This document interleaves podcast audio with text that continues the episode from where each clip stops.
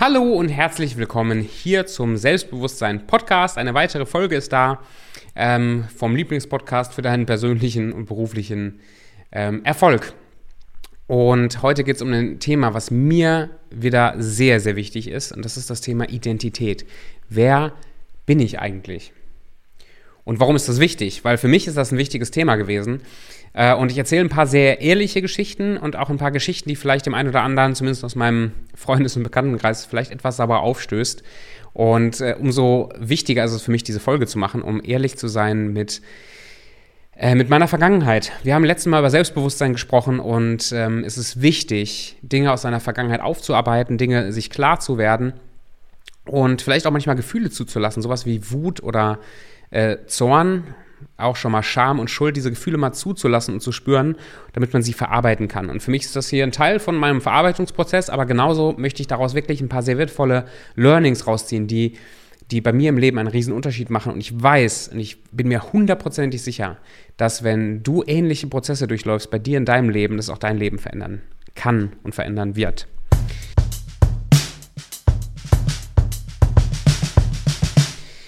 Ähm, vielleicht kennst du das ja auch. Du, ich meine, du bist hier beim Selbstbewusstsein-Podcast, ich sage das immer wieder und das hat einen Grund. Das ist kein Zufall. Du kreierst dir deine eigene Welt. Du suchst, das ist kein Zufall, dass wir hier miteinander ins Gespräch kommen. Und ich freue mich sehr, dass du da bist. Und äh, vielleicht suchst du auch immer noch nach deinem Warum, nach dem Sinn für dein Leben oder nach, wer bin ich eigentlich? Wie kann ich selbstbewusst sein? Wie kann ich das meiste aus meinem Leben rausholen? Wie kann ich mich verändern? Und dieser, diesen Podcast zu hören und mit mir Zeit zu verbringen, ist ein sehr, sehr guter Weg, die ich mit guten Inhalten zu füllen. Und ich ähm, freue mich sehr, dass, dass du mir deine Zeit und deine Aufmerksamkeit schenkst. Und ich erzähle ich erzähl dir jetzt mal die Geschichte. Im Grunde ist das die Geschichte, wie ich meine Identität verloren habe. Das ist noch nicht die Geschichte, wie ich meine Identität wiedergefunden habe, weil das ist gerade mein Prozess. Und aber lass uns, lass uns, lass uns direkt rein, lass uns direkt reinstarten. Das Thema Identität, wer bin ich, ist mir schon seit vielen Jahren sehr, sehr wichtig. Und ähm, ich versuche mich bewusst zu programmieren, die Person zu werden, die ich werden will, durch, durch Bilder, die mich inspirieren, durch mein Visionsbuch, wo, wo Persönlichkeiten und Charaktereigenschaften drinstehen von der Person, die ich werden will, von, von Leuten, die mich inspirieren. Und alles, alles schön und gut. Aber meine erste Berührung mit dem Thema Identität, wo ich mir wirklich ernsthaft Gedanken gemacht habe, oder mir, ich, mir bewusst geworden ist, dass ich ein Problem habe, ähm, was ich lösen möchte. Eben nicht zu wissen, wer ich bin oder hin und her gerissen zu sein. Das war auf den Philippinen. Meine Frau und ich, wir haben drei Jahre auf den Philippinen gelebt. Und nach zwei Jahren hatte ich so eine Art, ja, lass einfach Burnout sagen. Also ich war furchtbar gestresst, emotional voll aufgewühlt und ich war für ein halbes Jahr äh, wie ausgeschaltet.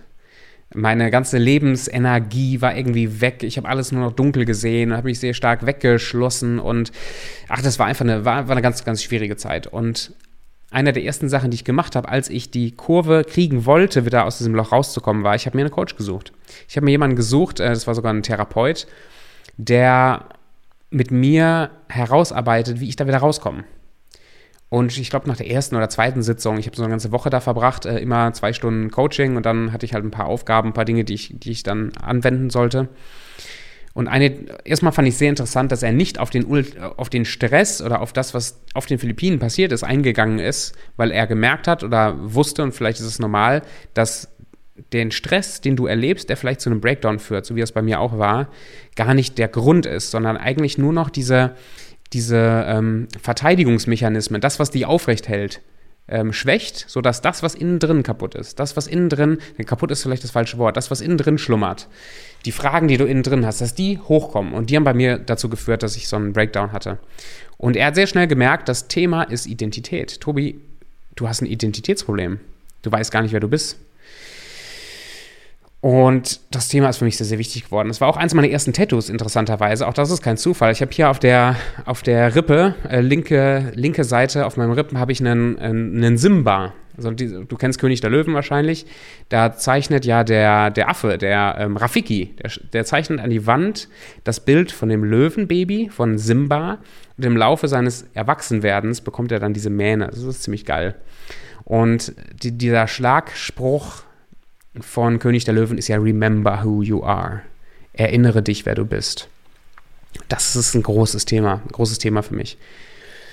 Und ich habe seitdem immer wieder neue Rollen angenommen, neue Masken aufgesetzt. Und das meine ich gar nicht wertend, also das ist gar nicht negativ, sondern ich habe verschiedene Dinge ausprobiert, verschiedene Dinge erlebt, verschiedene Rollen aufgesetzt, um herauszufinden, ganz unbewusst herauszufinden, bin ich diese Person oder bin ich sie nicht? Will ich diese Person werden oder will ich sie nicht werden? Zum Beispiel, ich habe einen YouTube-Kanal angefangen. Ich bin YouTuber geworden, habe mich auch damit identifiziert, äh, YouTuber zu sein. Habe einen YouTube-Kanal aufgebaut, äh, nicht der, wo der Podcast jetzt drauf ist, sondern ein anderer. Das hat jetzt irgendwie um die 13.000 Leute, war ich ein bisschen stolz drauf, dass es irgendwie schnell durch die Decke ging. Habe Reisevlogs von den Philippinen erstellt und nutze den Kanal jetzt auch wieder für meine, für meine persönliche Reise. Ähm, und da war ich YouTuber. Und kurze Zeit später ähm, habe ich, als wir wieder in Deutschland waren, also erstmal war das auch interessant, ne, auf den Philippinen zu leben für so eine lange Zeit, wo ich nicht, auch von der Identität her, bin ich jetzt Deutscher auf den Philippinen, bin ich jetzt ein bisschen mehr Filipino als Deutscher oder was ist jetzt los? Äh, in Deutschland zurück, sich wieder als Deutscher zu identifizieren, ich habe mich selbstständig gemacht, das heißt, da war, war ich, habe ich mich identifiziert als Selbstständiger oder als Videograf. Ähm, als ich das Coaching-Business angefangen habe, habe ich mich identifiziert als Unternehmer und als Coach. Und ich habe immer wieder dazu, ich neige immer wieder dazu, mich an so neue Rollen, äh, neue Rollen zu heften oder zu klammern, weil sie mir ähm, ein, das Gefühl geben von Identität. Das heißt, anstatt wirklich zu gucken, hey, was zeichnet mich aus, wer bin ich, ähm, hefte ich mich an Rollen, wie zum Beispiel die Selbstständigkeit, ähm, damit ich nicht dahin gucken muss, wo es weh tut. Und vielleicht kennst du das auch. Überleg dir mal, was ist das Erste, was du sagst, wenn dich jemand fragt, wer du bist, außer deinem Namen ist es, ich bin Deutscher, ich bin Job ABC, ich bin was weiß ich. Das gibt einen sehr interessanten Einblick in, wie du denkst oder was du von dir hältst, auch je nach Kontext, in dem du bist. Okay, aber ich habe immer noch nicht klar herausgefunden, trotz des Versuchens, wer ich bin. Und das ist ein Thema, wo ich auch mit meinen Coaches dran arbeite. Ja? Wer Wer ist dieser, weil eine, ein Erfolgsgeheimnis, ganz klares Erfolgsgeheimnis jetzt, jetzt kommt's, das Erfolgsgeheimnis Nummer eins, oh, jetzt bin ich happy.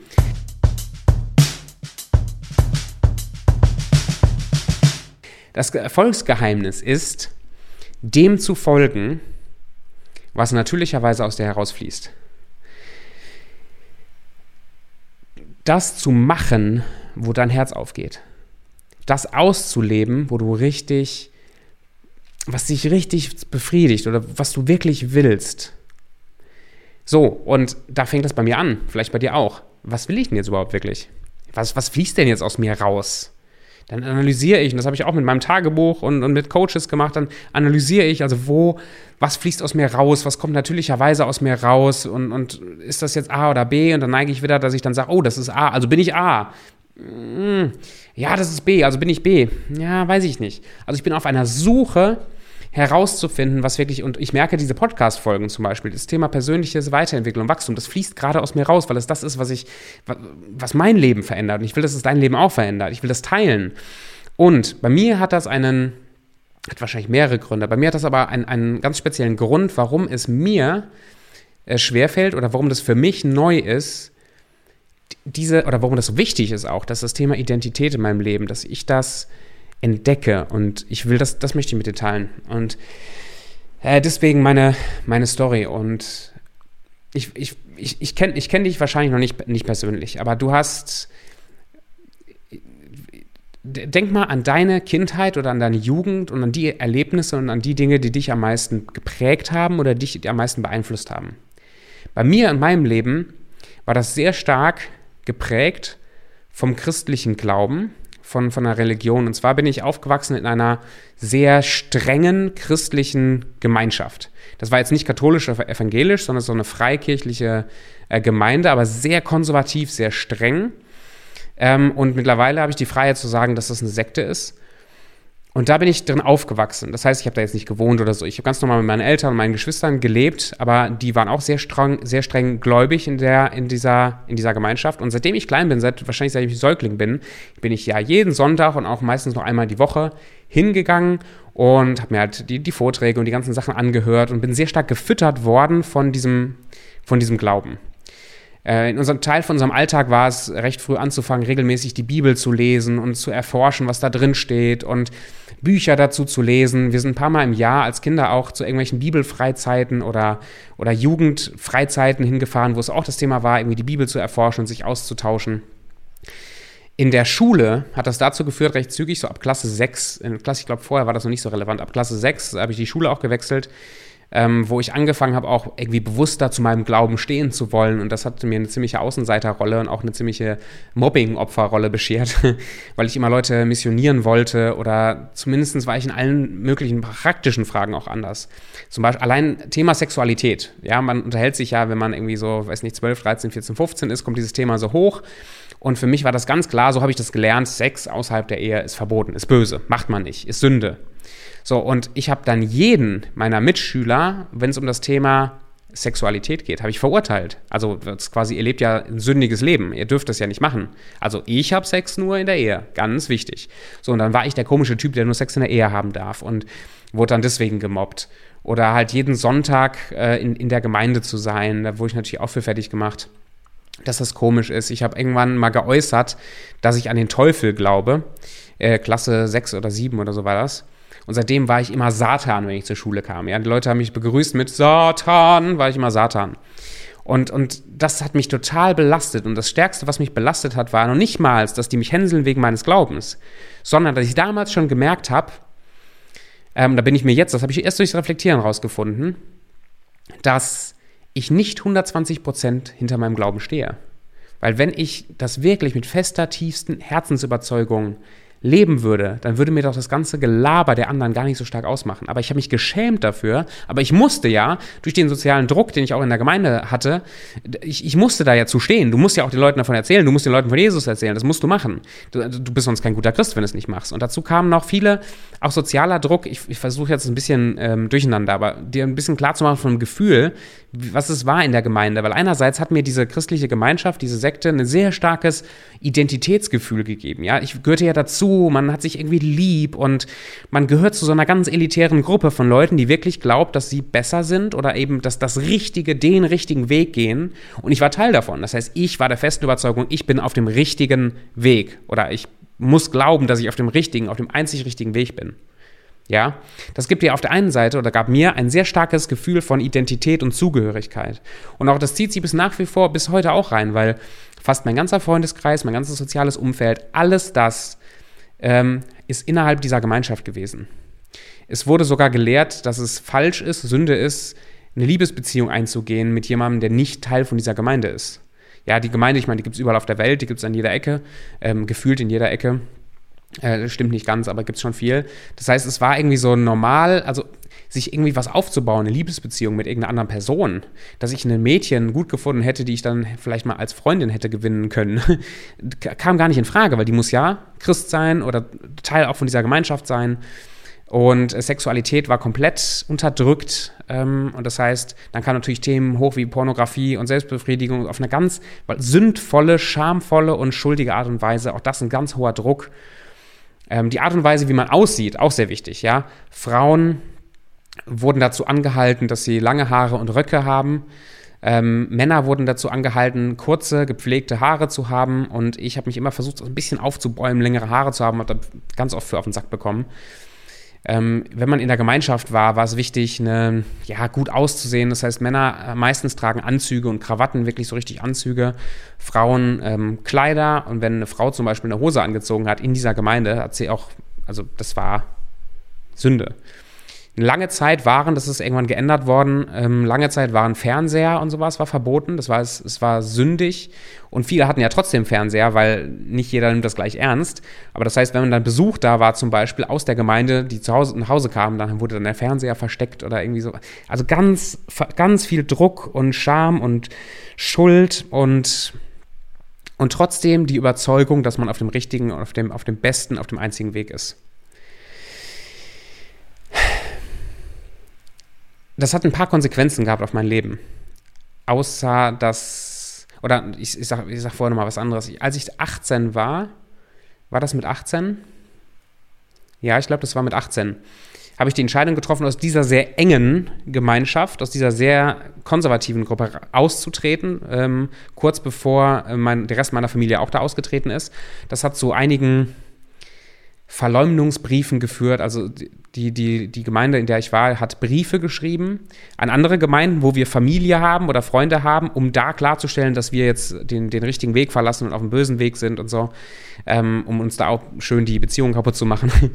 ich ich werde gerade ein bisschen sauer, wenn ich darüber rede, muss ich sagen. Also ich habe mir das selten nochmal so bewusst gemacht. Und ähm, ich habe dann meine, meine Frau kennengelernt, da waren wir 19, die habe ich sehr früh geheiratet, weil das auch Teil, ich meine, ich bin sehr, sehr dankbar, verheiratet zu sein mit ihr. Ich liebe sie immer noch und ich liebe sie auch mehr als am Anfang und sie liebt mich auch. Und, aber trotzdem, wir haben innerhalb von einem Jahr geheiratet, da war ich 20, weil in unserem Kopf das noch so klar war, dass man sexuell nicht aktiv sein darf, außer verheiratet zu sein. Und wir haben uns eigentlich die Chance genommen, uns wirklich klar und offen kennenzulernen, weil man ja so schnell heiraten muss und sind dann aus dieser engen Gemeinschaft raus. Meine Frau kommt auch daher und sind in eine, ich sag mal, ähnliche Richtung, etwas weniger konservativere Gemeinde gegangen. Und das war für uns schon eine Riesenbefreiung. Ja, das gewisse Druck, also es war dann egal, wie man sich anzog zum Beispiel. Aber im Grunde war der Druck und die, die Theologie dahinter immer noch more or less the same. Es war immer noch das, das Gleiche. Aber für uns war das schon mal ein Schritt in die richtige Richtung. So, das hat mein ganzes Denken und mein ganzes Handeln beeinflusst. Einerseits, dass ich schon gemerkt habe, dass ich da nicht ganz hinterstehe, dass ich das gar nicht will. Andererseits aber auch immer so heilig und so gerecht und so sonst was sein wollte, um diesem Standard zu genügen, so ein guter Christ zu sein. Das war später auch so. Und jedes Mal, wenn ich Dinge ausleben wollte, die aus mir rauskamen, habe ich dafür auch einen Sack gekriegt. Das könnte die Frisur sein. Ich habe eine, das weiß ich noch, das war, da war ich vielleicht 21, 22, äh, Haare lang wachsen lassen, Dreadlocks.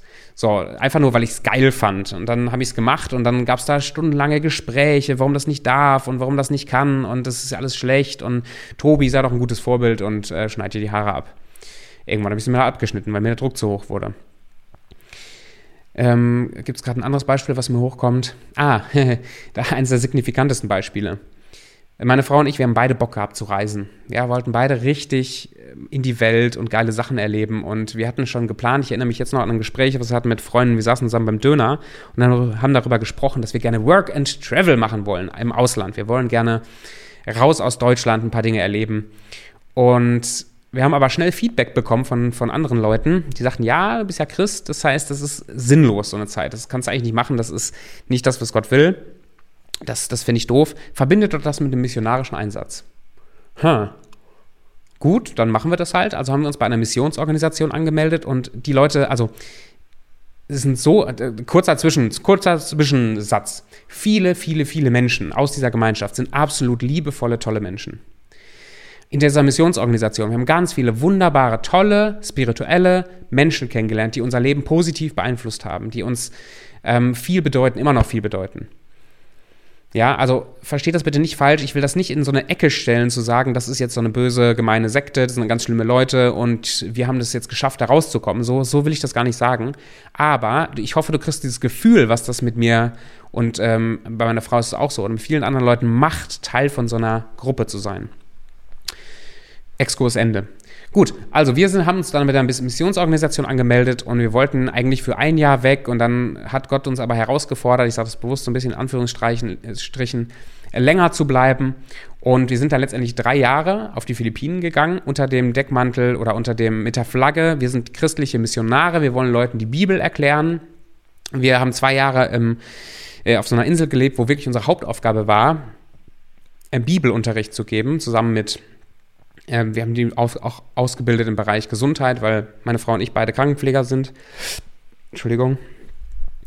Ähm, aber unsere Hauptaufgabe war, äh, Kinderstunden zu halten, Bibelunterricht zu geben und Leuten zu helfen, äh, an Jesus zu glauben.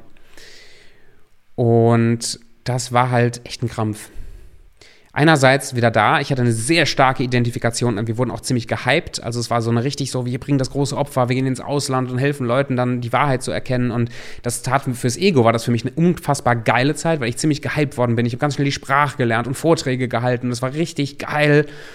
Ähm, andererseits stand ich halt nicht so richtig dahinter. Aber was ich auch nicht klar zugegeben habe, weil man muss dieses Glaubensgebäude ja verteidigen. Das kennst du vielleicht auch aus deinem Leben. Wenn du ein Glaubensgebäude hast, das muss gar nicht Religion sein. Das kann auch sein, dass es dein Glaubensgebäude ist, dass das Leben hart und anstrengend sein muss. Oder dass eine Selbstständigkeit selbst und ständig sein muss. Und wenn das jetzt jemand hinterfragt und dir sagt, ja, das kann auch leicht gehen, dann sagst du, nee, das geht nicht leicht. Weil wenn du das hinterfragen müsstest, würdest, dann müsstest du dir eingestehen, dass du dir vielleicht umsonst den ganzen Stress gemacht hast. Und so war das bei uns auch. Dann haben wir noch ein Jahr in der Großstadt gelebt und da fing das für mich an zu bröckeln. Auch mit meiner, mit meiner, mit dem Crash, den ich auch schon mal in anderen Folgen erzählt habe, äh, wo ich auch gerade schon von erzählt habe, ähm, habe ich angefangen, Dinge in Frage zu stellen. Erstmal unsere eigene, das war noch gar nicht so, diese ganze Glaubensrichtung zu hinterfragen, sondern erstmal die Form, die Form, wie wir als Gemeinde gelebt haben, die Form mit Äußerlichkeiten, die Form, das habe ich angefangen zu hinterfragen. So, jetzt spule ich ein bisschen nach vorne. Das ist ungefähr ein Jahr, anderthalb Jahre her dass ich, dass ich das Hinterfragen ausgeweitet habe auf den Glauben an sich. Weil wenn das schon nicht stimmt, was mir hier mein Leben lang erzählt worden ist, zum Beispiel die Äußerlichkeiten oder dass eine Gemeinde so und so zu funktionieren hat, was stimmt denn dann noch nicht? Eine große Frage, die das bei mir ausgelöst hat, war die Frage nach, ähm, ist es Sünde, ist es für Gott schlimm, homosexuell zu sein? Ich weiß nicht, wie sich das für dich jetzt anhört, ich bin aufgewachsen, dass Homosexualität Sünde ist. Und wir haben immer heruntergeguckt auf das Lebensmodell von Schwulen und Lesben und Transen und allen Leuten, die eben nicht so gelebt haben, wie wir gelebt haben. Im Nachhinein tut mir das furchtbar leid. Furchtbar leid, dieses, dieser, also dass ich so gedacht habe. Naja, auf jeden Fall, das habe ich hinterfragt und habe festgestellt, sogar theologisch, sogar innerhalb der christlichen Szene, ist es gar nicht, also ich hab, bin so aufgewachsen und glaube das. Aber es gibt genauso viele Gründe, dass das nicht stimmt. Also, dass es eben keine Sünde ist, dass es nicht schlimm ist. Und wenn das jetzt nicht stimmt, was stimmt denn noch alles nicht? Und dann habe ich angefangen, alles Mögliche zu hinterfragen. Und das hat mich erstmal in so eine, so eine Spirale gebracht, dass ich mein komplettes Glaubensgebäude, mein komplettes Glauben, Glauben an, an die Autorität der Bibel und dass es wichtig ist, an Jesus zu glauben und so weiter, das aufgegeben habe, hinterfragt habe und bewusst an den Nagel gehangen habe. Und das war nicht leicht, weil wir sind weggezogen von dem Ort, als wir zurückgekommen sind nach Deutschland, von dem Ort, wo unsere Gemeinde war, sind wir weggezogen, ganz bewusst, um irgendwie Freiheit wieder im Kopf zu haben, überhaupt nachdenken zu können. Aber ich habe immer noch in Deutschland für diese Missionsorganisation gearbeitet. Ich habe ähm, mein ganzes soziales Freundesumfeld war immer alles noch christlich. Und sich überhaupt zu erlauben für mich, diese Fragen zu stellen, hat dazu geführt, dass, dass sich alles verändert hat in meinem Leben sowohl meine Routinen, nicht mehr in eine Gemeinde zu gehen jeden Sonntag, nicht mehr jeden Tag eine Bibel lesen zu müssen, es war eine unfassbare Freiheit. Genauso aber auch die Einsamkeit, plötzlich alleine zu sein, also nicht mehr so ein stabiles soziales Umfeld zu haben wie vorher. Ja, okay, so, so viel. Also ich habe das hinterfragt. So, und jetzt, was, was glaube ich jetzt gerade, noch bevor wir in die praktische Anwendung gehen, was glaube ich jetzt gerade?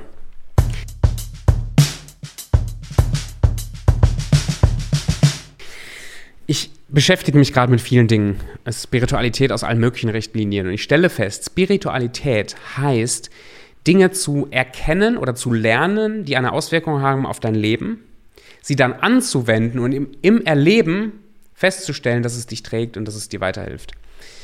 Ich beschäftige mich gerade viel mit, ähm, mit Spiritualität aus dem Buddhismus, aus dem Hinduismus. Ich lese Bücher wie zum Beispiel Hawkins, der sehr wo die Linie zwischen, ich sag mal, Psychologie und Spiritualität, sehr, Entschuldigung, zwischen äh, Psychologie und Spiritualität sehr nah ist und ich plötzlich erkenne ähm, oder, oder anfange zu erkennen, was meine Identität ist. Und dass das, was ich immer dachte, wer Gott ist, gar nicht Gott ist, sondern dass Gott viel greifbarer, viel näher und viel mehr ich bin. Und ach, ich, ich bin noch ganz am Anfang, aber das ist eine ganz, ganz spannende Reise, das wiederzuentdecken.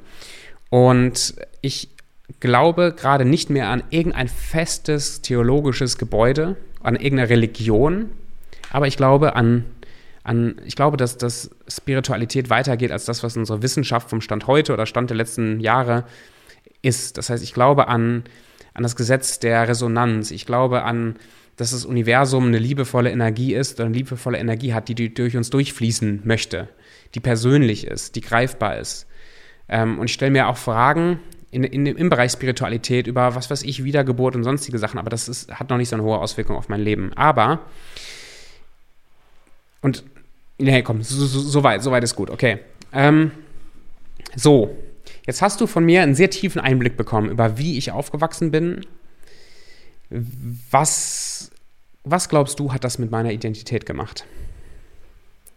Was glaubst du, macht das mit deiner Identität, wenn du jedes Mal, wenn du was machst, was du willst, du auf den Sack kriegst dafür und dann jedes Mal aufgedrückt bekommst, was du lieber machen sollst, was, was besser ist, was, was, was richtig ist? Wenn du mit dem Glauben aufwächst, es gibt nur einen richtigen Weg. Was glaubst du, was macht das mit dir? Bei mir hat das dazu geführt, dass ich es komplett verlernt habe, mich zu fragen und zu erkennen, was ich wirklich will. Weil ich mich die ganze Zeit frage, ist das richtig? Darf ich das? Darf ich das wollen? Hm. Was auch dazu geführt hat, weil bei uns in der Gemeinde Autoritätsfiguren sehr wichtig waren, ist, dass wenn ich eine Autoritätsfigur habe, eine Person, zum Beispiel einen Coach, der, ähm, den ich als, als Autorität quasi ansehe, weil er irgendwie weiter ist als ich, dass ich versuche, dieser Person zu folgen, wie so ein Jünger. Anstatt mir das rauszuziehen, was hilfreich ist für mich, anstatt mir das rauszuziehen, was ich anwenden will, übernehme ich das ganze Paket und versuche, ein Jünger zu sein, anstatt jemand, der einfach nur das lernt, was mir gut tut. Und das habe ich reflektiert mit meinem Coach gemeinsam und habe festgestellt, dass es mir unfassbar schwer fällt, gerade nee, unfassbar schwer ist zu stark gesagt, dass es für mich eine ganz, ganz neue Erfahrung ist, jetzt alles mal auf den Prüfstein zu stellen und, und wirklich zu gucken, was will ich, was ist Tobi?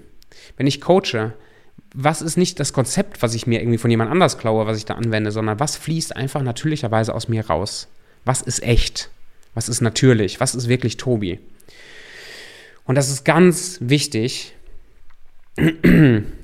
dass du auch, so wie ich auch, dass wir auf einer Reise sind, uns zu entwickeln, uns auszuwickeln. Dass diese ganzen Prägungen und diese ganzen aufgedrückten Erziehungskacke von außen, dass wir das nach und nach in Frage stellen, auswickeln, um zum Kern zu dem zu kommen, was wir sind. Weil ich glaube ganz fest, ich glaube ganz, ganz fest, ähm, in mir drin, ich, ich glaube, ich habe ein riesig großes Potenzial.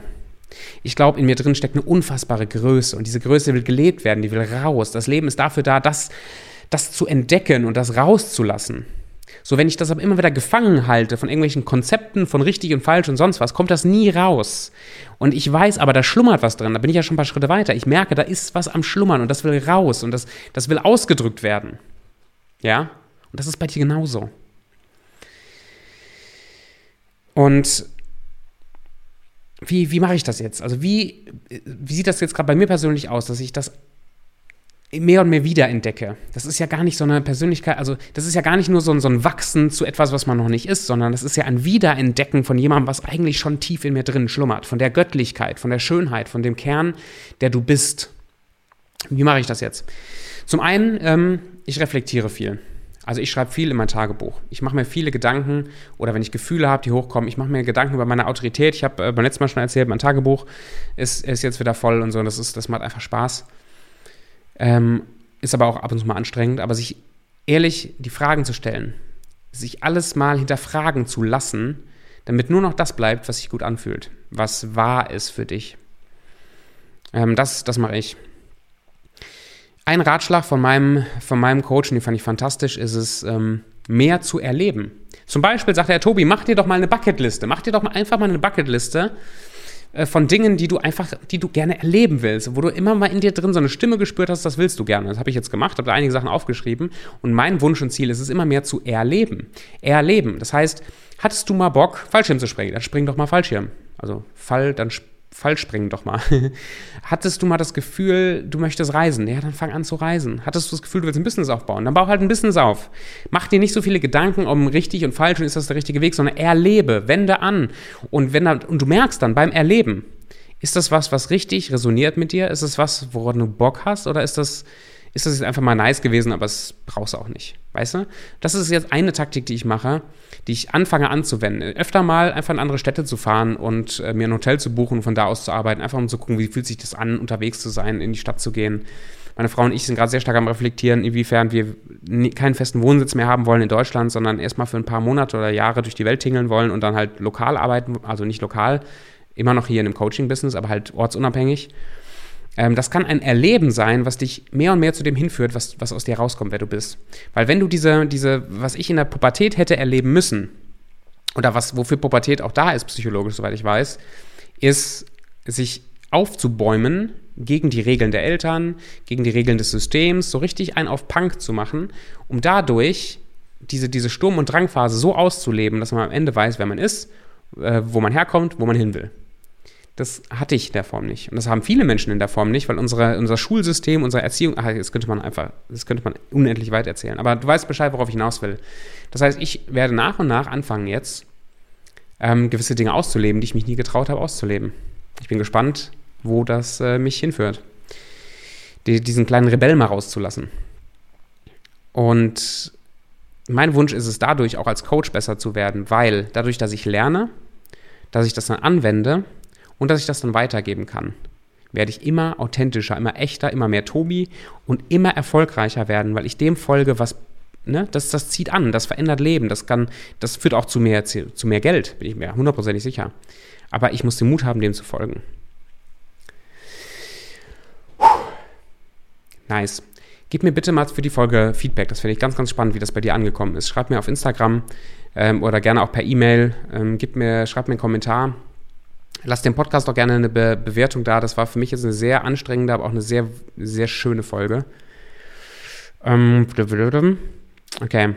Also in, in dir, lieber Zuhörer, mein lieber Freund, steckt ein unfassbar großes Potenzial, eine wahnsinnig tiefe Größe, so wie bei mir auch. Und fang an, dir die unbequemen Fragen zu stellen. Fang, fang an, mal das in Frage zu stellen, was du dachtest, dass man nie anfassen dürfte in deinem Leben. Bei mir war es der Glaube, und, und, und fang an, dir ein klares Bild zu entwerfen von dem, was du wirklich willst von deiner Zukunft. Was du wirklich willst von deiner Zukunft. Was du wirklich willst von deiner Zukunft. Und was du wirklich willst von deiner Zukunft.